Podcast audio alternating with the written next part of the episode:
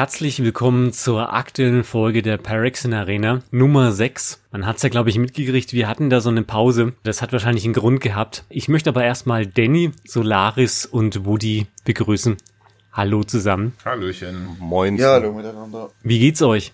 Ganz gut, denke ich. Also ähm, sehr anstrengende Wochen lagen vor uns. Wir hatten auch sehr viel zu bequatschen und sind deshalb auch erst eine Woche später wieder da. Aber ähm, ich glaube, heute erwartet das Publikum eine ganz, ganz besondere Folge mit ganz, ganz vielen Updates und auch sehr viel persönlicher Meinung tatsächlich. Generell ist da so eine neue Secret Lair Folge rausgekommen mit den, den laufenden Toten, wie man so schon sagt. Und da sind Karten veröffentlicht worden, nicht mit neuen Artwork, also das schon, aber nicht mit, mit bekannten Karten, neuen Artworks, sondern die sind komplett neu. Neuer Inhalt und so weiter. Und da gab's so auf Social Media einen großen Aufschrei. Und ähm, jetzt, jetzt, wir fragen mal in die Runde, was, was, was, was denkt ihr? Also es hat ja im Prinzip zwei Aspekte. Es hat einen digitalen Aspekt, was quasi entsprechend Magic Arena und Magic Online betrifft und nicht betrifft und es betrifft entsprechend äh, Paper oder betrifft Paper nicht. Und das wollen wir hier erstmal ein bisschen aufdröseln. Ich, ich gebe mal das Wort an Danny. Also, ich, ich komme jetzt mal vom Magic Arena Spieler. Ähm, mich als Magic Arena Spieler betrifft es eigentlich nicht. Ähm, ich spiele Standard, Historic und ab und zu Limited. Und da hat es halt null Einfluss, weil die Karten dort nicht verfügbar sind. Ähm, auch etwas, das ich ansprechen möchte, wenn mal Karten verfügbar wären, die dann irgendwie limitiert wären. Digital ist das eigentlich kein Problem, weil du kommst halt viel einfacher an die Karten ran. Also dieses, dieses Gefühl des, oh, ich habe die Karte nicht, oh, was die machen und so, ist weniger schlimm für den Arena-Spieler als für den Paper-Spieler, meiner Meinung nach. Meine persönliche Meinung zu den ganzen äh, Franchises hier. An und für sich finde ich es nicht schlecht. Ähm, wenn die Lore einigermaßen noch Sinn machen würde mit dem Walking Dead, finde ich es ein bisschen komisch. Ich habe nicht den größten Bezug dazu. Ich habe auch mal zwei, drei Staffeln geschaut. Aber zum Beispiel Dungeons Dragons finde ich passt jetzt mal eher noch zu Magic als The Walking Dead. Aber ich kann auch verstehen, wenn Leute das gut finden. Verstehe die momentane Frustration. Twitter ist natürlich komplett am eskalieren mit solchen Dingen, was halt für mich einen gewissen Entertainment, Entertainment-Faktor auch hat. Aber ja, also das ist meine Meinung. Mich als Arena-Spieler trifft es nicht zu sehr. Ähm, but ja. Okay. Dann äh, schauen wir noch bei Solaris vorbei. Ja, also zunächst einmal nochmal vielleicht äh, für die Zuschauer jetzt nochmal etwas genauer. Ähm, wir als vier Leute von dem Podcast haben uns in einer äh, Sendung oder haben uns, haben uns zusammengesetzt und erstmal überlegt, wollen wir jetzt weitermachen? Denn es gab den einen unter anderem unter uns, der tatsächlich äh, extrem frustriert war von dieser Walking Dead Serie und äh, wir haben dann lange darüber gesprochen und debattiert und diskutiert, hey, Secret Layer und so weiter, was hat das für Auswirkungen? Und wir haben uns schlussendlich dazu entschieden, unsere Plattform hier als Sprachrohr zu nehmen, weil wir sind ein unabhängiges Medium und wir können hier tatsächlich sagen, was wir möchten über Walking Dead, äh, über die, über, über Franchises in Magic und über Secret Layer und so weiter. Und deshalb haben wir uns schlussendlich dazu entschieden, äh, tatsächlich auch ja, das, das Sprachrohr zu sein und irgendwie darüber zu reden und auch sagen, wenn wir es nicht gut finden. Und es gab unterschiedliche Lager. Danny hat das gerade schon beleuchtet. Ihn als Arenaspieler tangiert das halt eher wenig. Für mich geht im sagen wir mal ungefähr das gleiche. Tatsächlich äh, früher ganz viel Paper gespielt, jetzt als Streamer halt hauptsächlich auf Arena unterwegs. Äh, und von daher jetzt der aktuelle Secret Layer, The Walking Dead, mit eben Einflüssen auf Legacy und aufs Paper Magic für mich auch nicht so relevant. Natürlich muss man sagen, hey, warum, warum begrenzt ihr das auf irgendwie eine Woche, wo man es kaufen kann? Und das ist schon, das ist schon etwas, wo man, wo man sagen kann, okay, das kann man auch eleganter lösen. Das ist vielleicht jetzt wirklich so ein, geht so ein bisschen in die Richtung Geldmacherei. Mich tangiert es im Moment wenig, aber die Option, dass solche Sachen halt vielleicht auch mal irgendwie ein bisschen ausschweifen und auf Arena kommen, auf Magic Online kommen und so weiter, ist natürlich gegeben. Ne? Das kann der Anfang sein dazu, dass irgendwas Problematisches passiert. Im Moment sehe ich die Gefahr noch nicht. Ich kann mich da nur Danny anschließen und im Gegensatz zu Danny habe ich nicht zwei, drei Staffeln The Walking Dead geguckt, sondern zwei Folgen und dann konnte ich nicht weiter. Also mich hat es tatsächlich wirklich nicht so sonderlich interessiert. Und so wird es auch in Magic sein. Also ich möchte auch noch kurz was dazu sagen. Ähm, ich verstehe die Frustration, vor allem bei den Commander-Spielern. Also wenn du dann halt irgendwie, wenn das dann wirklich eine Karte ist, die dann best in Slot ist oder einfach man möchte sie haben oder du brauchst diese Karte damals wie Mana Crypt und es gibt halt, es gab, das Problem ist ja, dass Magic schon eine History damit hast und sie haben es gesagt, dass sie es nicht mehr tun und dann wieder tun werden und das ist natürlich nicht schön, wenn man langjähriger Magic-Spieler ist und da einen Vertrauensbruch wieder erlebt. Also ihr müsst mich nicht falsch verstehen, ich verstehe die Community extrem. Ähm, für mich als Magic Arena-Spieler trifft es mich halt nicht so sehr. Aber das hat nichts damit zu tun, dass ich euch nicht verstehe. Okay. Äh, Stichwort Commander, ich denke mal, da hat da hat Woody was zu sagen. Ja, ich denke, ähm, ich habe eindeutig die, die Sichtweise der typischen Kartenspieler, beziehungsweise relativ speziell auch äh, Commander-Spieler auf diese komische Walking Dead-Serie, auf diesen Secret Layer, nennen wir es mal so. Zum einen ähm, finde ich ganz gut, was Kai gerade schon beleuchtet hat. Also es geht uns schon darum, hier auch A, alle Aspekte möglichst so gut es geht zu beleuchten, gerade in so einem speziellen Fall. Und zum anderen auch wirklich klar zu sagen, wenn irgendwem was nicht nicht passt, weil wir sind ähm, weder gesteuert noch sonst irgendwas. Wir sind wirklich, wirklich frei in unserer Meinungsäußerung und wollen dies auch nutzen, was dann auch dazu geführt hat, dass wir mit dem jetzigen Podcast, mit der jetzigen Folge halt einfach auch etwas später dran sind. Wie Kai schon sagte, haben wir uns zusammengesetzt, intensiv über dieses Thema geredet, hatten auch überlegt, wie man da einen eventuellen Protest zumindest ausleben könnte, beziehungsweise ein klares Statement geben. Und ich denke, allein dadurch, dass wir jetzt mindestens eine Woche Pause hatten, die nicht geplant war, ist es zumindest schon mal ganz klare Aussage in die Richtung, dass da was nicht ganz in Ordnung war. Oder zumindest nicht der Allgemeinheit entsprechend für alle in Ordnung war. Und ähm, zum Zweiten, der Punkt Franchise ähm, ist eine rein persönliche Sache, ob man sowas sowas gut leiden kann oder nicht. Ich persönlich kann mit Walking Dead ebenso wenig anfangen wie zum Beispiel Kai, weil ich auch ich glaube, ein oder zwei Folgen, wenn überhaupt gesehen habe. Ähm, hatten wir aber auch schon Franchise-Sachen damals mit den, mit den Godzilla-Karten. Der große Unterschied jetzt ist allerdings, es ist nicht einfach nur ein Karten-Makeover, kurz gesagt eine andere Optik der Karte, die vielleicht einem Fan aus einem gewissen Genre noch als besonderes Gimmick gefallen könnte, sondern es sind wirklich einzigartige Karten, die es so nicht nochmal gibt, auch nicht unter anderem Namen und ganz speziell in dem Fall auch wirklich schwierig zu bekommen sind. Eine Woche lang nur in Amerika zu bestellen und wenn du sie haben willst, in vierfacher Option musst du auch noch vier von den Sets kaufen. Ist schon ein sehr spezieller Fall. Das heißt, du hast nicht dieses typische limitierte, dass du weltweit gewisse Karten zur Verfügung hast, sondern wirklich US-only in dem Moment und dann wirklich ganz, ganz knappe Zeit. Und das ist natürlich eine Sache, die ist nicht schön. Du hast das Problem, du kommst nicht an diese Karten und die Karten sind einzigartig und du brauchst sie eventuell für dein Spiel, um einen gewissen Power-Level zu erreichen und bist aufgeschmissen.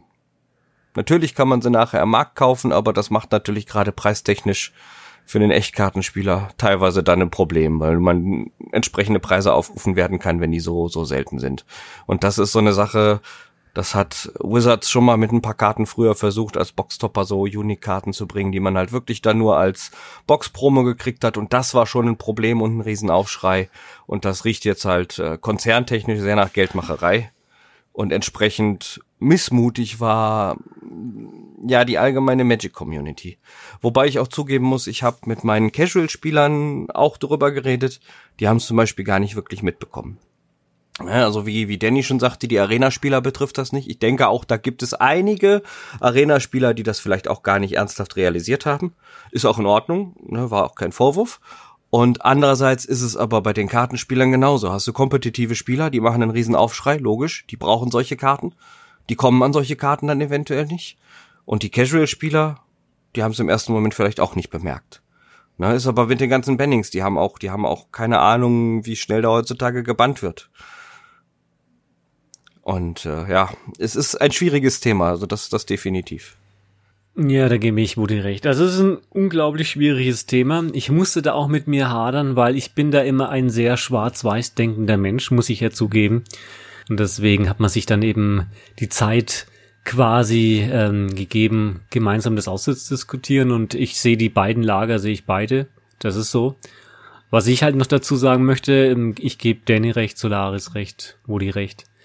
Was ich noch sagen will dazu ist folgendes dass die Option ähm, damals war so, die Leute, die bei der Close Beta dabei waren, also ich bin seit uh, Oktober 2017 dabei, was Arena angeht, ähm, da gab es eine Option, dass die Leute digital drei oder vier Planeswalker gekriegt haben.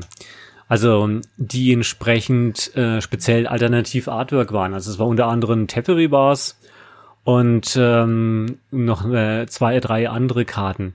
Und was diese Karten sind ja einzigartig. Und was ich mir halt vorstelle in der Zukunft, was vielleicht passieren könnte, ist, dass man halt ein Secret Lair macht, wo sagt, da gibt's halt auch dann Arena-Karten, die man sich digital freischalten kann und die gibt's halt nur einmal und dann nie wieder. Genauso wie eben diese, diese Tefre-speziellen Karten, die es halt nur einmal gab damals.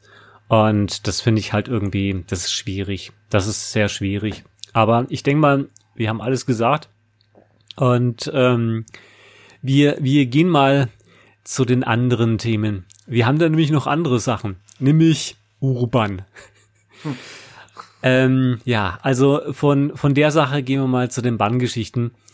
Wie, wie sieht denn das, Danny, dass Uru dann gebannt wurde?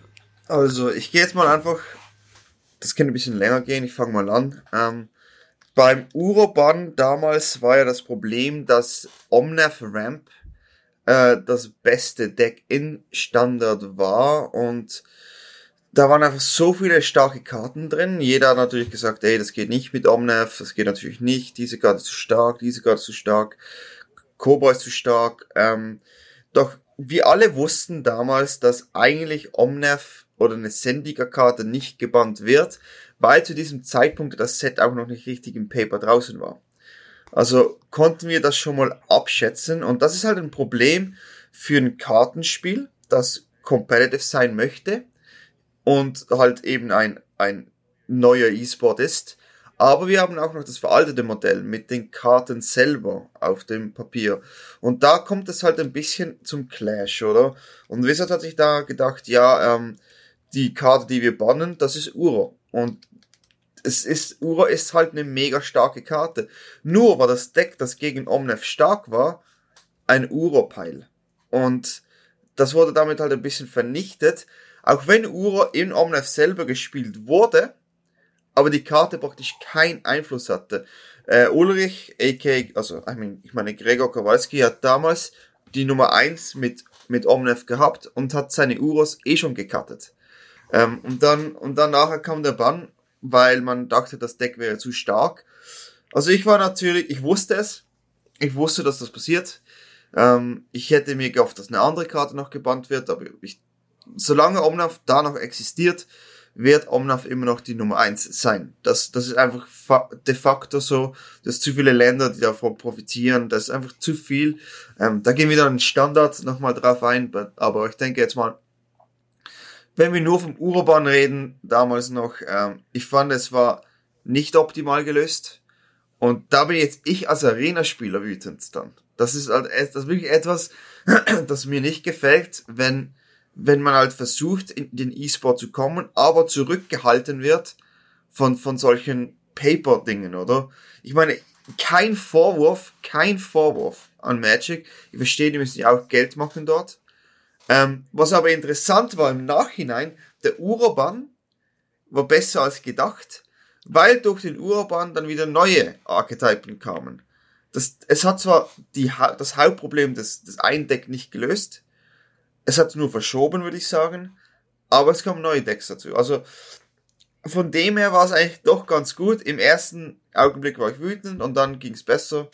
Aber ja, das ist meine Meinung. Das finde ich ein guter Aspekt, weil Denis sagt ja damals, im Internetzeitalter, damals, das können ja quasi paar Tage gewesen sein, nicht quasi Jahre. Ähm, Solaris, kannst du dich an damals noch erinnern, an den Uruban? Ja, äh, damals äh, vor zwei Wochen, wenn ich das mal äh, so sagen darf, war dieser Uroban, der schon so ganz, ganz lange her ist. Äh, ich kann mich da an dieser Stelle aber nur Danny anschließen. Ich persönlich als Arena-Spieler war auch extrem sauer. Ich habe ein Statement zu diesem Banning gemacht und habe mir gedacht, Leute, wie könnt ihr nur Uroban? Das macht gar keinen Sinn. Also ähm, Uro, okay, äh, aber genau wie Danny gesagt hat, hat der Uroban zwar nicht dazu geführt, dass das dass der Elefant im Raum Omnat schlechter wurde, aber es gab Möglichkeiten für andere Decks wieder ins Spiel zu kommen, zum Beispiel das, das Rogue-Deck, kann man ja einfach sagen. Äh, Uro war eine Karte, die hat gesagt, naja gut, wenn du mich willst, dann spiele ich halt Uro. Und dann hat sich das Rogue-Deck gedacht, oh, das ist aber schade. Eigentlich ist mein Gameplan, dass ich dich mühle. Und Uro hat gesagt, ja, dann komme ich aus dem Graveyard wieder und mach alle Karten aus dem Graveyard weg, sodass deine Synergien nicht funktionieren.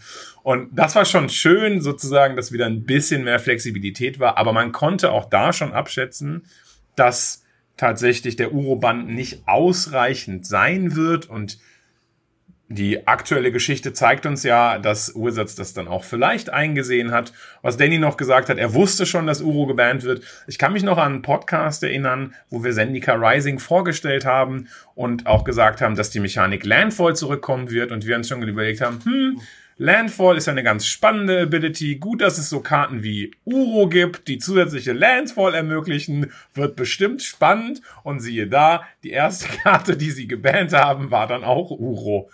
Herzlichen Glückwunsch. Das ist super. Oh, oh ich wollte jetzt gerade sagen, Uru, ähm, ähm, Woody. Uru, was sagst du dazu? Ja, als Nicht-Arena-Spieler hat mich das natürlich ein bisschen am Rande nur berührt. Aber das haben wir ja damals gesagt, dass es recht wahrscheinlich war, dass er den Uru, dass sie den Uru dann bannen. Sorry.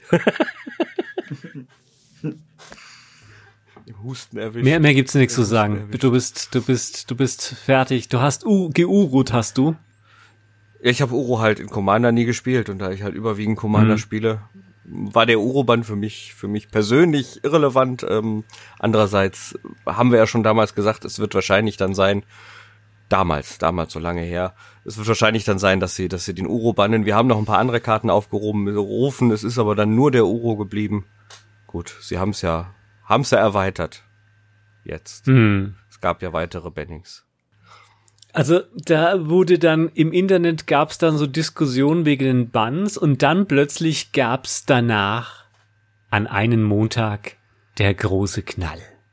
Und dann wurden mehrere Karten in Standard Historic und Brawl gebannt, nämlich Omad, Lucky Clovers, Escape in the Wild, A to the Wild in Standard, in Historic Omad, Teferi der Gute, der Time Traveler, Wilderness Reclamation Burning Tree Emissary ist wieder zurückgekommen und in Brawl, Omad und dann das Ganze am 12. Oktober aktiviert. Dann gab's der unglaubliche Explosion in, in Standard und in Historic. Und da hat sich wahrscheinlich unglaublicherweise Danny gefreut. Ja, ich war natürlich sehr glücklich, als ich das gesehen habe. Ähm, als ich da gelesen habe, Monday, äh, da kommt was, ein Announcement, da wusste ich, ja, jetzt, sie sie müssen es tun. Sie müssen es tun. Ähm, ähm, ich war natürlich Clover und Omnef war auf meiner Liste, auf meiner You Need to Do This Liste, ähm, aber damit Escape to the Wilds finde ich ein bisschen übertrieben, aber ich denke, die wollten einfach keine Karten mehr, die rampen. Die haben einfach gesagt, jetzt haben wir Ramp gesehen, es war ja ganz witzig, ähm, aber das steht drauf, dass du ein extra Land spielen kannst. Das bauen wir jetzt einfach mal flexibel raus, sonst, sonst passiert wieder was. Ähm, ja, also ich muss sagen, Standard ist offen. Da, da sind natürlich Decks äh, momentan, die so und so äh, eher mal T1 sind, aber wir können ja mal über Standard nachher reden. Gehen wir zurück zu den Bands. Ich war glücklich. Ich war glücklich. Ich meine, man hat im Turnier gesehen, äh, Omnef war überall. Omnef Clover war es jetzt eigentlich das Hauptproblem nach dem Bann, nicht mehr Omnef Ramp. Ähm, da haben die Leute dann schnell adaptiert. Ähm, und da muss, das Deck musste einfach weg. Ich meine, das Deck hatte einfach eine riesen, riesen Winrate. Ähm, war dann auch im Finale gegeneinander.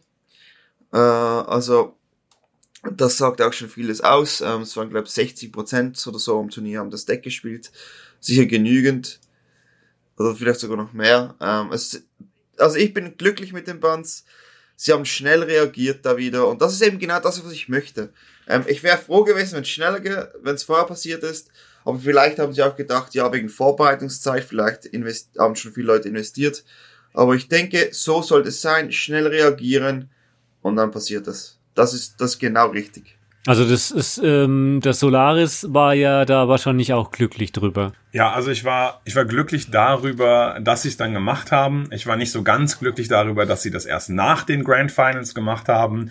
Ich habe die Grand Finals co-kommentiert und Platz eins bis fünf waren Omnat Clover. Das heißt, man hatte ungefähr 1000 Matches Omnat Clover Mirror äh, co-kommentiert. Aber ich muss sagen, das ist ein das ist ein spannendes Matchup, aber für die Zuschauer ist es dann auch nicht immer so spannend, weil jeder macht jeden Zug einfach einen unfassbar krassen, insanen Zug mit 47.000 Mana und hat das Board wieder voll. Und dann denkt man, okay, jetzt gewinnt der eine. Dann macht der andere aber genau das Gleiche und ist plötzlich wieder vorne. Und das ist einfach so, ja, und jetzt, also, das war von daher, jetzt aber mal zu den Bannings zurück in, in meinen Augen äh, sehr gute Bannings tatsächlich. Äh, auch dazu habe ich meine Reaktion an, abgegeben. Ich finde, ähm, sie haben ja schon beim Uro-Banning-Announcement gesagt, dass sie Standard weiter monitoren werden und gucken, ah, es könnte sein, dass da noch was gebannt werden muss. Und genauso haben sie es jetzt in diesem Banning-Announcement dann auch begründet.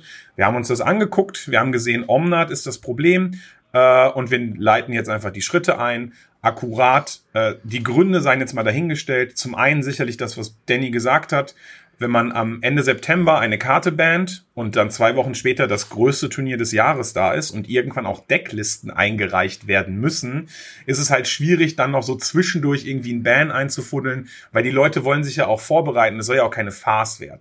Es soll ja jetzt nicht, ja, okay, wir bannen jetzt zwei Tage davor nochmal die Karte und alle haben irgendwie noch 24 Stunden, sich ein Deck zu überlegen. Das kann ja, das ist ja auch als dieses Turnier als Repräsentierung von Profi-Magic einfach gar nicht möglich. Da muss ja ein gewisses, seriöses, gutes Turnier-Metagame entstehen. Omnat hat schlussendlich 72 Prozent davon eingenommen und äh, das war einfach ein bisschen zu viel. Ähm, was kann man zum Banning noch sagen?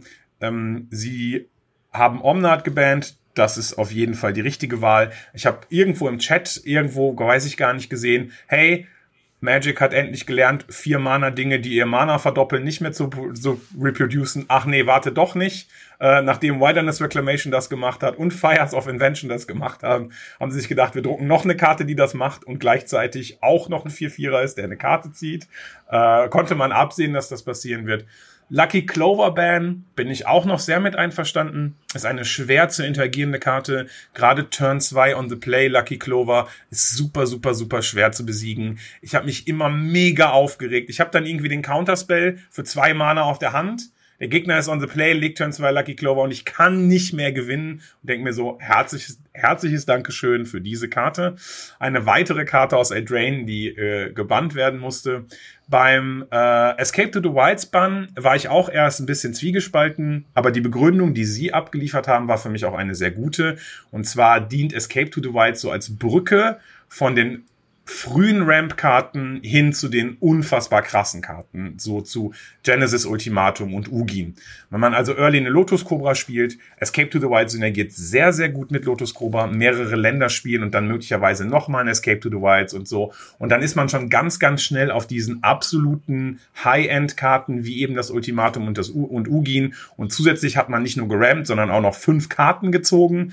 Äh, und da hat man sich dann zu entschieden, dass man das auch rausnehmen will. Für mich insgesamt sehr, sehr gute Bannings, auch überlegte Bannings, denn sie haben gesagt, hey, wenn wir Omnat bannen, wird das nächstbeste Deck Clover sein, nehmen wir Clover mit raus. Ähm, bisschen zu spät. Also man hätte das in, man hätte das auch schon mit dem Uro-Banning machen können, aber wie gesagt, da gab es verschiedene Gründe. Zum einen die Grand Finals, zum anderen müssen sie natürlich auch irgendwie die aktuelle Edition verkaufen. Und wie machen sie das am besten? Indem die Flagship Mythic der aktuellen Edition halt einfach die beste Karte im Standard ist. Also von daher gute Bannings, aber ein bisschen zu spät. Siehst du, Woody, das hat große Vorteile, wenn man Arena spielt, wenn man dann nämlich da ein Deck hat und zu Friday Night Magic geht, also quasi im Store dann quasi als Paperspieler, dann steht man davor und sagt, ja, Oma, darfst du nicht spielen. Ne? Das, dann hast du das Deck umsonst mitgebracht. Als Paperspieler ist man da ein bisschen hm, nicht so toll, oder? Ja, das heißt nicht so toll. Ich meine, ähm, man kriegt es halt oft als Paperspieler später mit, weil man sich früher nicht so damit befasst hat. Ich denke, das wird sich jetzt mit der Zeit aber auch wandeln. Weil wenn du, wenn du jetzt zu deinen, deinen Turnieren gehst oder deinen Friday Night Magic gehst, dann wirst du ja mitkriegen, was gebannt wurde. Und äh, wirst natürlich auch auf Dauer viel häufiger mitkriegen, Moment, da ist schon wieder was gebannt worden und sich besser informieren. Also eigentlich ist es ja, ist es ja in dem Fall nur die Gewöhnung an diesen langsameren Informationsfluss, weil Bannings halt früher einfach viel seltener passiert sind. Das ist also, wenn man sagt, das ist eine reine Anpassungssache. Also diese, diese Geschwindigkeit ist natürlich jetzt ähm, der modernen Arena-Variante zu bisschen zu verschulden, aber das ist ja nicht, nicht zwingend was Schlimmes. Man muss sich halt dran gewöhnen als Paperspieler. Also ich habe ja da mal so eine Statistik rausgezogen, ich fand es nur lustig. Da hat jemand äh, sich die Mühe gemacht, die ganzen Bannings mal zu zählen. Und es waren halt im Jahre 2006 bis 2016, das sind elf Jahre, waren zwei Bannings in Standard, wohlgemerkt.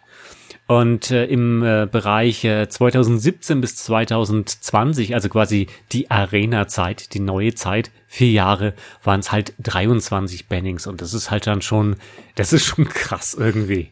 Oder was, was meint Danny dazu?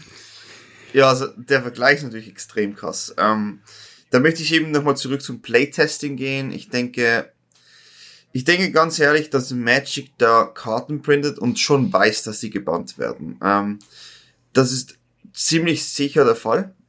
Ähm, das habe ich auch. Ich habe da mit einem anderen Streamer, mit Coward Go Blue, habe ich da zusammen ein Battle organisiert, wo wir ohne Bands gespielt haben.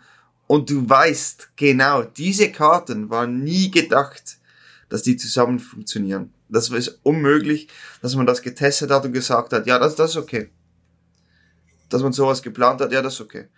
Ähm, ich bin überzeugt davon. Ich habe halt nicht das größte Problem. Ich finde manchmal overpowered Karten sind gut, wenn man halt alles, also Oko war da schon ein bisschen, war schon ein bisschen krass. Ähm, sehr krass sogar, ähm, aber es war sehr interessant. Ich habe mit Seth gestern gesprochen und mit Austin und Austin hat gesagt, die zwei besten Kreaturen, die in Magic je geprintet worden sind in der Neuzeit, sind Ura und Omnath. Und das sind halt beides Karten, die eigentlich standard legal sein könnten. Und er findet das halt einfach die besten Karten, die geprintet worden sind als Kreatur. Und der hat sogar irgendwie Oko noch mit Black Lotus und an. Er hat das halt, die, die Vergleichsweise, die er gezogen hat, ist halt schon sehr interessant. Äh, aber es sind alles Standardkarten und wenn das der Fall ist, dann ist das Testing wirklich nicht so einfach. Oder wird nicht richtig durchgezogen. Im, äh, Solar, stell dir mal vor, du hättest jetzt einen Standard mit Uru, Omat und Oko? Ähm, ich würde Blau-Grün spielen. Also relativ sicher würde ich mir überlegen, ich würde Inseln und Forests in mein Deck packen. Äh, Breeding Pool ist jetzt leider rausrotiert, das heißt, ich muss irgendwie andere Karten finden, die Dual sind. Aber nehme ich irgendwelche Triomes, das ist schon okay. Ja, also ähm, Bannings jetzt sind natürlich vermehrt geworden und das, was das, was Danny sagt, ist auch richtig. Also das Play, das, das Playtesting-Team. Aber hat vielleicht das eine oder andere dann nicht mehr gemacht. Was ich mir aber durchaus vorstellen könnte zum Beispiel ist, ich meine, äh, Hasbro ist ja durchaus ein profitorientiertes Unternehmen, äh, dass sie einfach Playtesting jetzt komplett rausgestrichen haben und sie einfach gesagt haben, pass auf, wir haben den allwissenden Supercomputer Magic Arena. Also da passieren jeden Tag 7,8 Milliarden Magic Games und wir gucken einfach, was dann broken ist und wir entscheiden dann sozusagen nachträglich, nachdem wir, also die testen dann vorher nicht, sondern outsourcen das einfach an die Spieler. Das ist günstiger und äh, ist vielleicht sogar präziser und vielleicht sogar besser. Und aber ich gebe Danny auch da recht, also Wer von uns findet denn powervolle Karten nicht geil? Dass da der ein oder andere Karte mal so ein richtig, richtig, richtig krass ist, ist doch auch irgendwie das, was uns irgendwie an Magic hält. Stell dir vor, du machst jeden Tag einfach den Booster auch und die beste Karte ist Squire. So, ein Mana, eins, zwei ohne Abilities. Du denkst dir, boah, geil, ich schlag deinen drei Mana 0 Einser. Und dann denkst du dir so, ja, okay, also das macht ja dann auch keinen Spaß. Also von daher, so ab und zu mal Power Level, die besonders gut sind, finde ich schon okay, wenn man dann, wenn man irgendwie das in einem Rahmen hält, der okay ist. Äh, zu Oko wollte ich noch sagen, Oko war natürlich komplett off the charts, aber wenn mich nicht alles täuscht, haben sie den noch geplaytestet und einfach diese plus eins minus eins Ability verwechselt. Äh, wenn mich nicht, äh, nee, gar nicht wahr. Die haben, glaube ich, sie wollten entweder es gab zwei Fixes, glaube ich, und die haben die nicht integriert. Zum einen sollte die Plus 1 Ability, die ein Elch macht, entweder minus 1 kosten oder sie sollte nicht auf gegnerische Kreaturen gehen. Weil so ist Oko ja noch ein Removal, das aus keine Ahnung, einem gegnerischen großen Thread einfach ein 3-3er macht. Und ich glaube, das wurde dann nicht mehr implementiert. Dann wäre Oko nur broken gewesen. Nur broken und nicht das, was überbroken ist. Keine Ahnung. Aber wie gesagt, ich sehe das, sehe das ähnlich wie Danny. Ich glaube, Solaris Schuld war Papier. Weil sie haben es schon gedruckt. Wo die?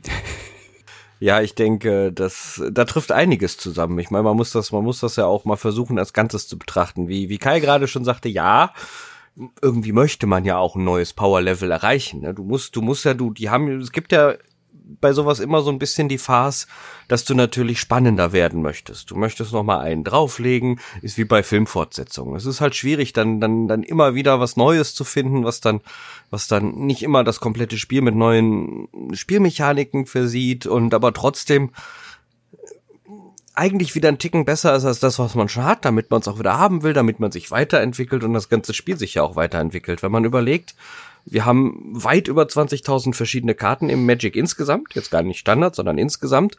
Und du musst ja dann auch irgendwie immer wieder was finden, was was Neues sein könnte. Und ähm, es ist ja logisch, dass das Power-Level immer ein bisschen irgendwie steigen muss. Und dazu kommt dann die, die gestiegene Geschwindigkeit, die man heutzutage hat. Also ich behaupte mal, dass sie das Testing nicht ganz rausgenommen haben, aber vielleicht ganz runtergedampft haben, dass die quasi nur noch antesten.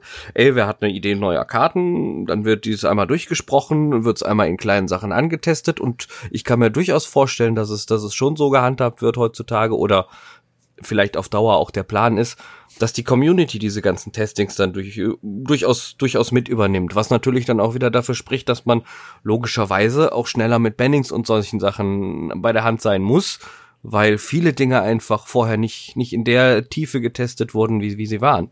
Und dazu kommt, wenn man auch immer schneller Sachen veröffentlicht, fehlt einem ja auch die Zeit, das, das, das so in die Tiefe auch alles zu testen. Schlecht ist der Weg halt nicht, weil die, die, die Spieler, das, was das die Spieler da machen, ist halt unterm Strich bei der Masse auch sehr präzise, darf man nicht vergessen.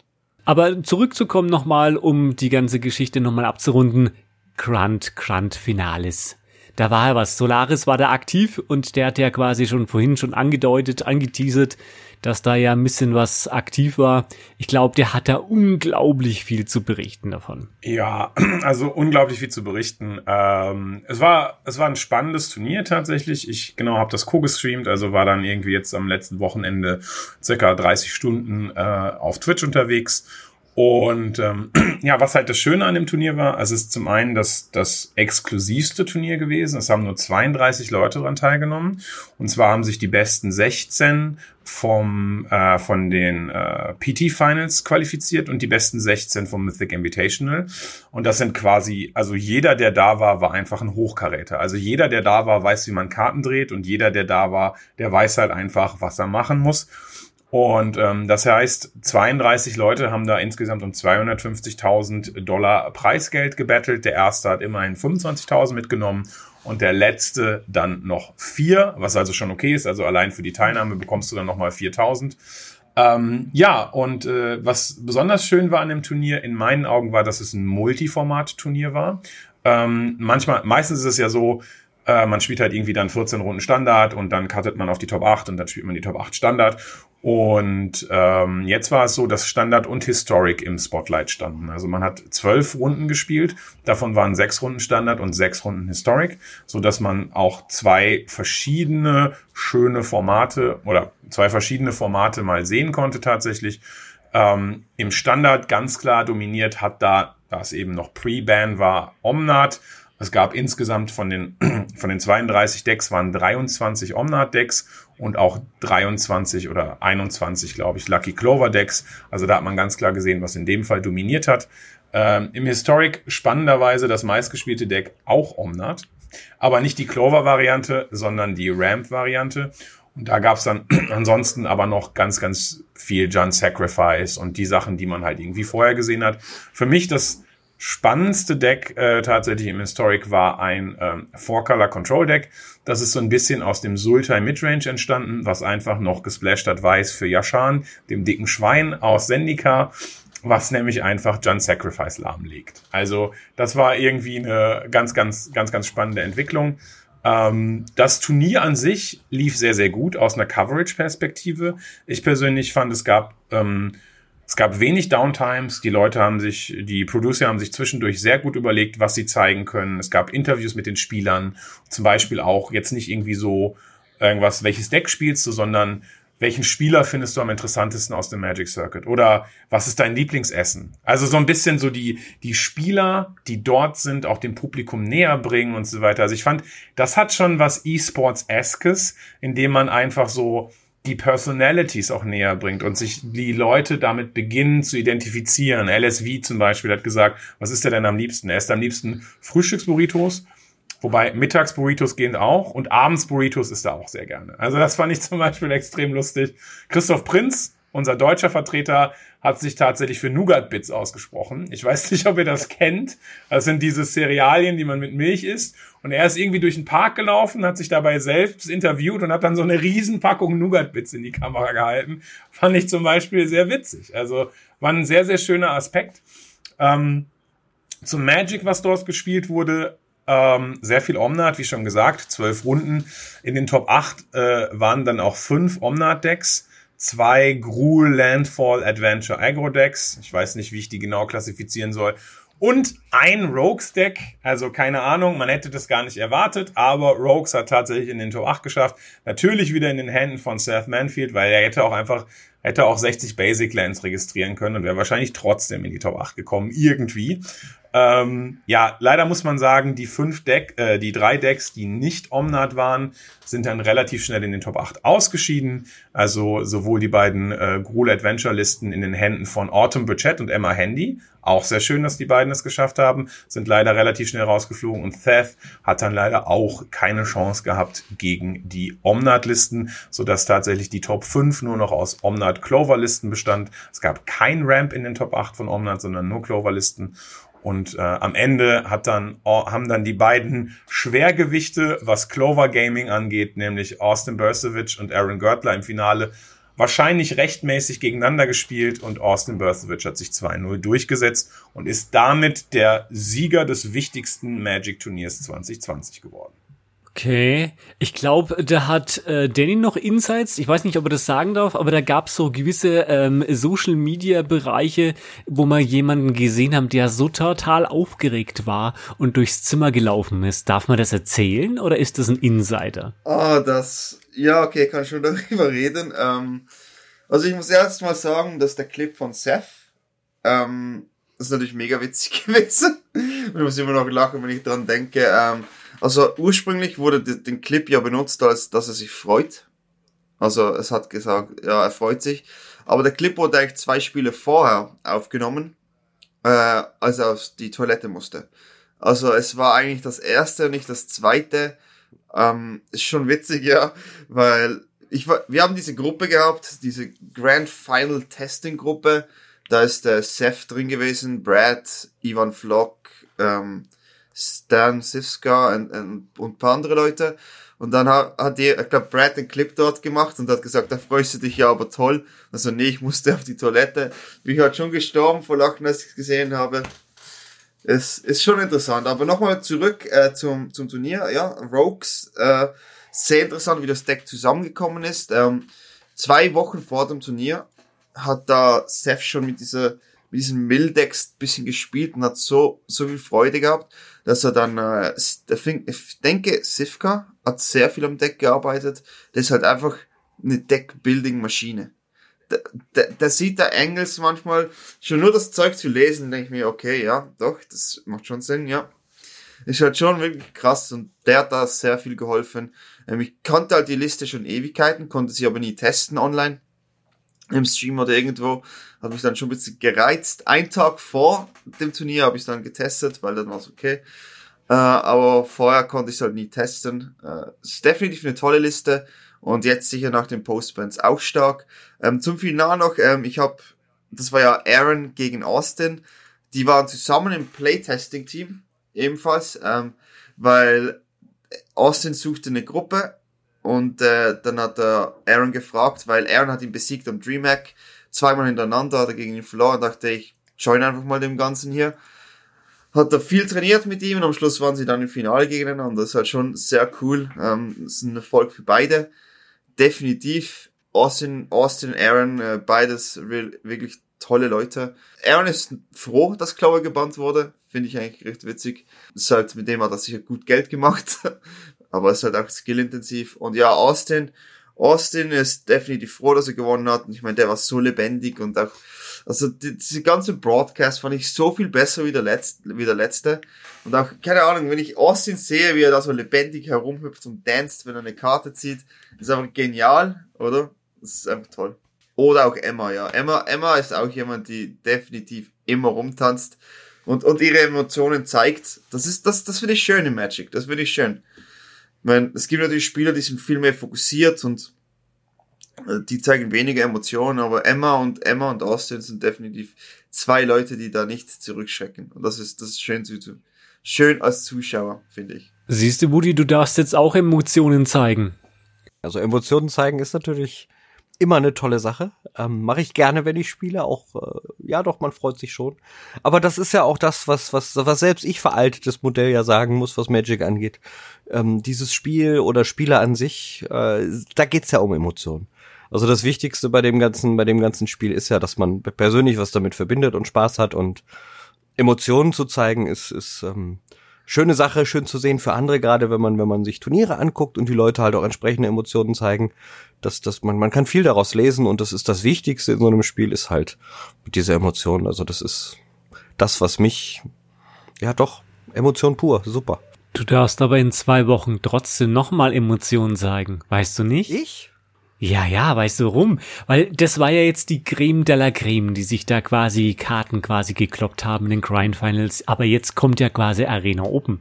Weil am 31. Oktober kannst du ja quasi für 2000 Dollar an diesem Turnier teilnehmen. Also du musst keine 2000 Dollar geben, sondern du kriegst die, wenn du gewinnst. Weil es war ja in State of the Game am 13. Oktober sind ja quasi drei große Blöcke drin gewesen. Und da kannst du jetzt quasi teilnehmen als Arena-Spieler. Das klingt gut. Das ist übrigens auch eine tolle Sache, dass man, also was, was E-Sport ja eröffnet, dass man als, als, äh, ja, im Endeffekt jeder mitmachen kann bei solchen Dingen. Und relativ leichten Zugang auch zu solchen, klar, kleineren Turnieren, aber hey, 2000 Dollar gewinnen sind 2000 Dollar, ne? Eben, ja, ja, eben, das, das sehe ich auch so. Das ist, ich denke mal, das Schöne ist, du musst dich auch gar nicht, gar nicht äh, qualifizieren, Solaris, oder? Das Schöne an den 2000 Dollar sind, es sind 1400 Dollar. Weil man halt also von daher, das, die 2000 Dollar sind gar keine 2000 Dollar, denn man muss erstmal noch äh, Steuern in den USA abführen tatsächlich. Deshalb äh, kriegt man die gar nicht komplett. Ich habe ja beim, Let ich hab beim letzten Mal äh, oder beim vorletzten Mal bei der Arena Open was gewonnen und dann ist es leider doch ein bisschen weniger gewesen als dann der der nominelle Wert, der da dann da steht. Ähm, ja, aber Arena Open äh, habe ich auf jeden Fall mega Bock drauf. Ist genau wie du gesagt hast, wo die echt mal wieder eine Möglichkeit einfach von zu Hause aus an einem sehr kompetitiven Event mit teilzunehmen, wo man auch Geld gewinnen kann. Wenn es schon keine Grand Prix gibt oder Magic Fest gibt, dann muss man sich irgendwas anderes überleben und die Arena Open sind da eine gute Möglichkeit. Was ich hier auch schön finde tatsächlich an den neuen Arena Opens ist, dass sie ähm, jetzt zwei Möglichkeiten haben, Tag eins zu spielen. Es gab nämlich immer nur, es gab die Leute, die sich beschwert haben bei den ersten Arena Opens, boah, Day 1 immer Best of One, da muss man so viel Geld reinzimmern und so weiter und dann ist es super random. Und jetzt haben sie gesagt, hey, okay, wir nehmen euer Feedback auf. Wir sagen halt einfach, ihr könnt Best of One oder Best of Three spielen und euch für Day 2 qualifizieren. Für Best of One muss man 7-2 gehen. Im Best of Three musst du 4-0 gehen, wenn ich mich nicht täusche, tatsächlich. Ähm, die EV-Kalkulator, also das, was man am besten gewinnen kann, mit, mit welcher Win-Percentage habe ich jetzt noch nicht ausgerechnet. Ich habe das Gefühl, dass Best of One jetzt immer noch besser ist, wenn man sich zwei Losses erlauben kann und das im Best of Three nicht darf. Dafür ist, dafür ist der Payout beim Best of Three besser. Also da muss man sich dann jetzt überlegen, okay, gehe ich der Payout ist im Best of Three besser, eine höhere Wahrscheinlichkeit, mich für Day 2 qualifizieren, habe ich im Best of One. Was mache ich jetzt? Muss natürlich jeder für sich selber entscheiden. Ich freue mich auf jeden Fall drauf. Ich habe Bock, das Event zu socken. Und ähm, ja, es findet halt am 31. Oktober statt, also so ein Halloween-Ding. Und äh, wenn man es schaffen sollte, sich für Tag 2 qualifizieren, dann spielt man natürlich am 1. November nochmal. Da wird wahrscheinlich Danny dann auch dabei sein. Kann ich mir gut vorstellen. Ja, da bin ich sicher auch dabei. Ähm, interessant, ja, ich finde, ich denke jedenfalls, dass Best of 1 technisch gesehen noch besser ist für die Qualifikation. Ähm, dass man halt nicht verlieren darf im Best of 3 ist halt, ja, ist halt schwerer. Ich meine, das kann halt einfach passieren. Das Variance ist im Game. Da kannst du einfach zweimal Screw sein und du kannst halt nichts dagegen machen und dann hast du keinen Ausgleich. Ähm, interessant aber, dass man da mehr bekommt. Ich, wär, ich, bin mir, ich bin mir jetzt gerade im Überlegen, welche Route ich wählen würde. Ähm, es müsste, ich müsste zuerst Best of 1 testen, um da was sagen zu können. Ähm, wir haben ja noch einen Podcast, bevor es rauskommt. Ähm, vielleicht kann ich dann noch mal ein Statement geben, was ich spielen würde und was nicht für euch Zuschauer, ähm, weil ich definitiv das angehen werde. Ähm, aber ich finde es gut. Ähm, ich finde es wirklich toll, wenn sie solche Turniere machen. Leicht zugänglich, äh, man kann was gewinnen.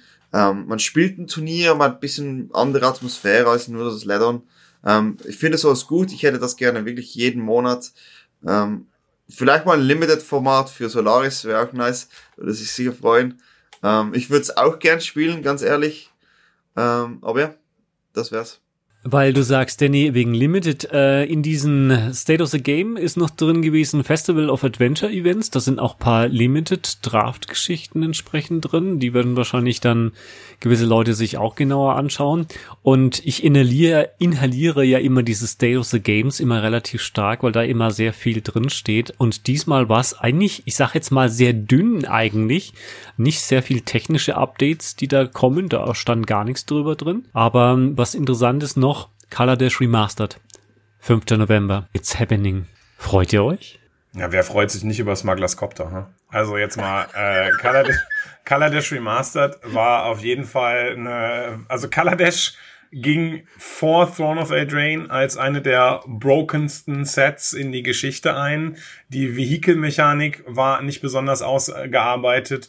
Energy war so ein bisschen schwierig, Etherworks Marvel, Rogue Refiner. Es gab die Eldradi Titans, die man einfach mit Etherworks Marvel Turn 3 ins Spiel cheaten konnte. Also da ging schon viel. Von daher Kaladesh Remastered. Ich bin mal gespannt. Remastered bedeutet ja immer, sie nehmen Karten rein, aber auch nicht alle und nehmen Karten raus, aber auch nicht alle und fügen vielleicht noch irgendwelche Sachen ein, wie bei Amonkhet Remastered, die gar nicht in Amonkhet drin waren. Also es gibt auf jeden Fall dort wieder ordentlich äh, Karteninfusionen. Äh, ich, so wie ich das verstanden habe, ist Kaladesh Remastered auf Arena allerdings dann nur für Historic. Bedeutet also, Historic bekommt nochmal einen kleinen sozusagen Power Boost. Wird man mal sehen, was da jetzt spielbar sein wird. Ich persönlich bin gerade gar nicht so richtig in Historic drin. Ich habe natürlich die Grand Finals mit Historic verfolgt, aber da ist Omna der jetzt auch suspended. Das heißt wahrscheinlich, dass John Sacrifice im Moment eines der, to der Top-Contender sein wird und äh, vielleicht dieses 4-Color Midrange-Deck. Bin mal gespannt, was Kaladesh da für neues Licht draufwerfen wird. Ich persönlich bräuchte das jetzt noch gar nicht, weil ich habe irgendwie das Gefühl, dass Historic offen genug ist, gerade nach dem Omnat-Ban und gerade, das ist ja, es ist ja auch viel in Historic passiert, wie du anfangs der Folge noch eingeleitet hast, dass auch Burning Tree Emissary jetzt wieder legal ist. Also könnte ich mir vorstellen, dass Historic einfach auch durch das Banning genug frischen Wind bekommen hat und his Color Dash Remastered noch gar nicht notwendig ist. Aber gut, in der Regel, mehr ist immer besser, ist eigentlich meine Regel. Also von daher, das kann nicht schlecht sein.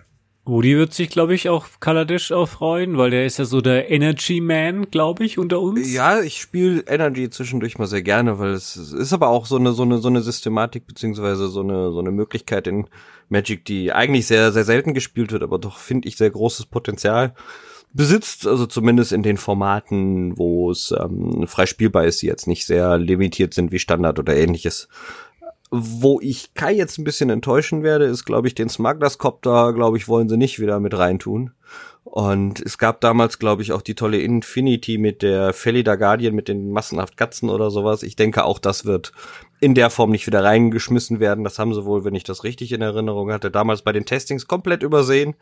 Und äh, das ist so ein Verbot, den werden die sich nicht ein zweites Mal erlauben. Und ähm, wie Kai schon sagte, mehr ist immer gut wobei das mehr auf mehr Auswahl an Karten beschränkt bleiben sollte und nicht auf mehr Tokens, die man so, so aufs Board schmeißt. Und ich denke, so werden die das auch handhaben. Ähm, dazu kommt, ich meine auch, es wird eine reine MTGA-Veröffentlichung bleiben. So habe ich es gelesen und auch Historic soll es sein. Also es ist ein reines Historic-Ding für Magic Arena. Und äh, ja, wird bestimmt spannend. Danny, siehst du auch so? Ja, also ich finde es natürlich toll, wenn die immer wieder Sets reintun. Als Streamer möchte man wieder mal frischen Wind. Und ich könnte mir vorstellen, dass ungefähr am 5. November frischer Wind notwendig ist. Äh, dann haben wir Standard sicher sehr, sehr viel getestet. Ähm, finde es toll, ja, ein neues Set. Ähm, ich kenne den Copter auch. Ähm, hoffe mal nicht. Also ich meine, für mich ist jetzt toll vom Power Level über Pionier. Es ist für mich ein Pionier Plus. Ähm, ich denke jetzt, der Copter wäre sicher auch gut in gewissen Decks dort. Ich meine, es ist einfach wirklich eine gute Loot Draw Mechanik, die dort vorhanden ist, nach guter Damage. Ähm, weiß nicht, ob es. Ich denke, die Karte könnte man schon reintun.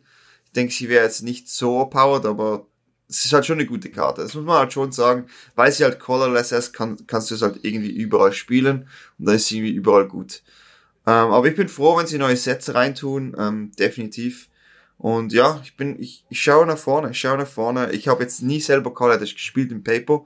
Also als es da war, ich kenne es nur von den Pionierdecks, die Karten, die gut sind. Ähm, aber ja, find's toll. Wir, wir können ja nicht nur in die Zukunft schauen, wir schauen noch mal ein bisschen in die Vergangenheit und wir looten mal, wir looten mal die zu, zu, zukünftige Random-Karte. Ich dachte mal, da, da darf Solaris mal ein bisschen in die in die Karten Scryfall-Liste schauen und mal den Random-Button drücken. Mal schauen, was dabei rauskommt. Ich bin gespannt. Okay, ja, ähm, Karten oder eine Karte, die wahrscheinlich vielen Magic-Spieler ein Begriff ist. Äh, wir haben als Random-Karte Ursas Tower.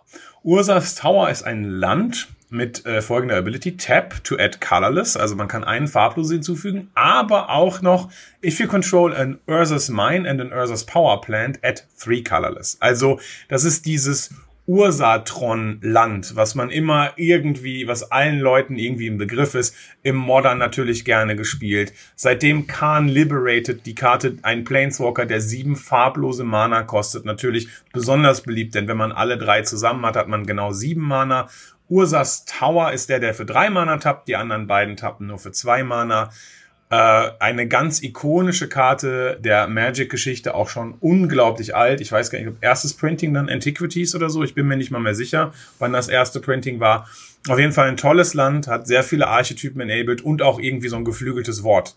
Hast du jetzt Tron enabled? Hast du Ursa Tron enabled? Also das hat sozusagen, das ist, das ist den meisten Magic-Spielern ein Begriff, von daher für mich eine sehr, sehr witzige, ikonische Karte, ähm, ja, ich persönlich selber saß immer nur bei Modern-Turnieren dem Tron-Spieler gegenüber und ich habe mich jedes Mal so aufgeregt. Er hat nichts mehr. Und dann, oh, Ulamog getopdeckt. Oh, das passende Tronland getopdeckt. Oh, mit Sylvan Scrying das letzte Tron.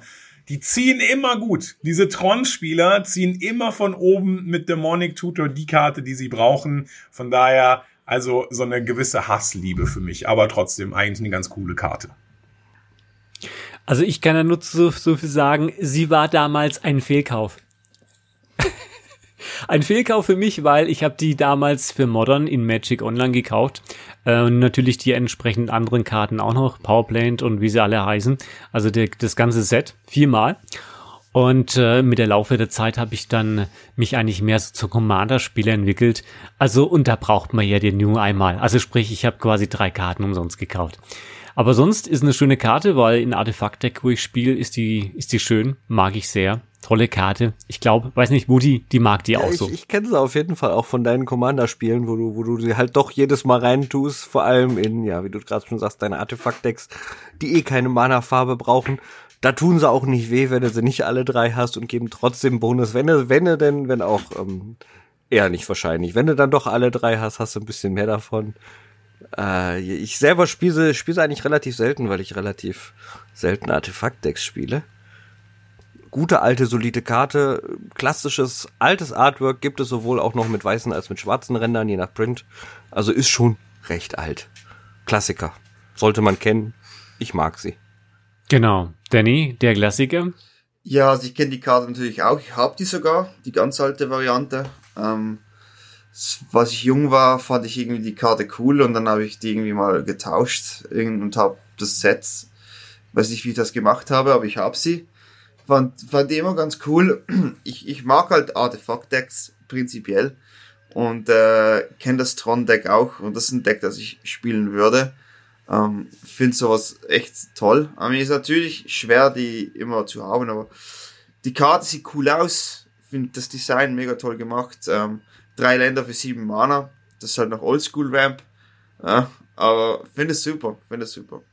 Okay, dann haben wir noch was. Kommentare. Kommentare. Wir haben zwar keine schriftlichen Kommentare, aber ich habe unglaublich viele andere Kommentare. Ähm, in, den, in den Streams von mir hieß es immer, wann kommt die neue Podcast-Folge, wann kommt die neue Podcast-Folge, wann kommt die neue Podcast-Folge. Also das ist es, das ist die neue Podcast-Folge.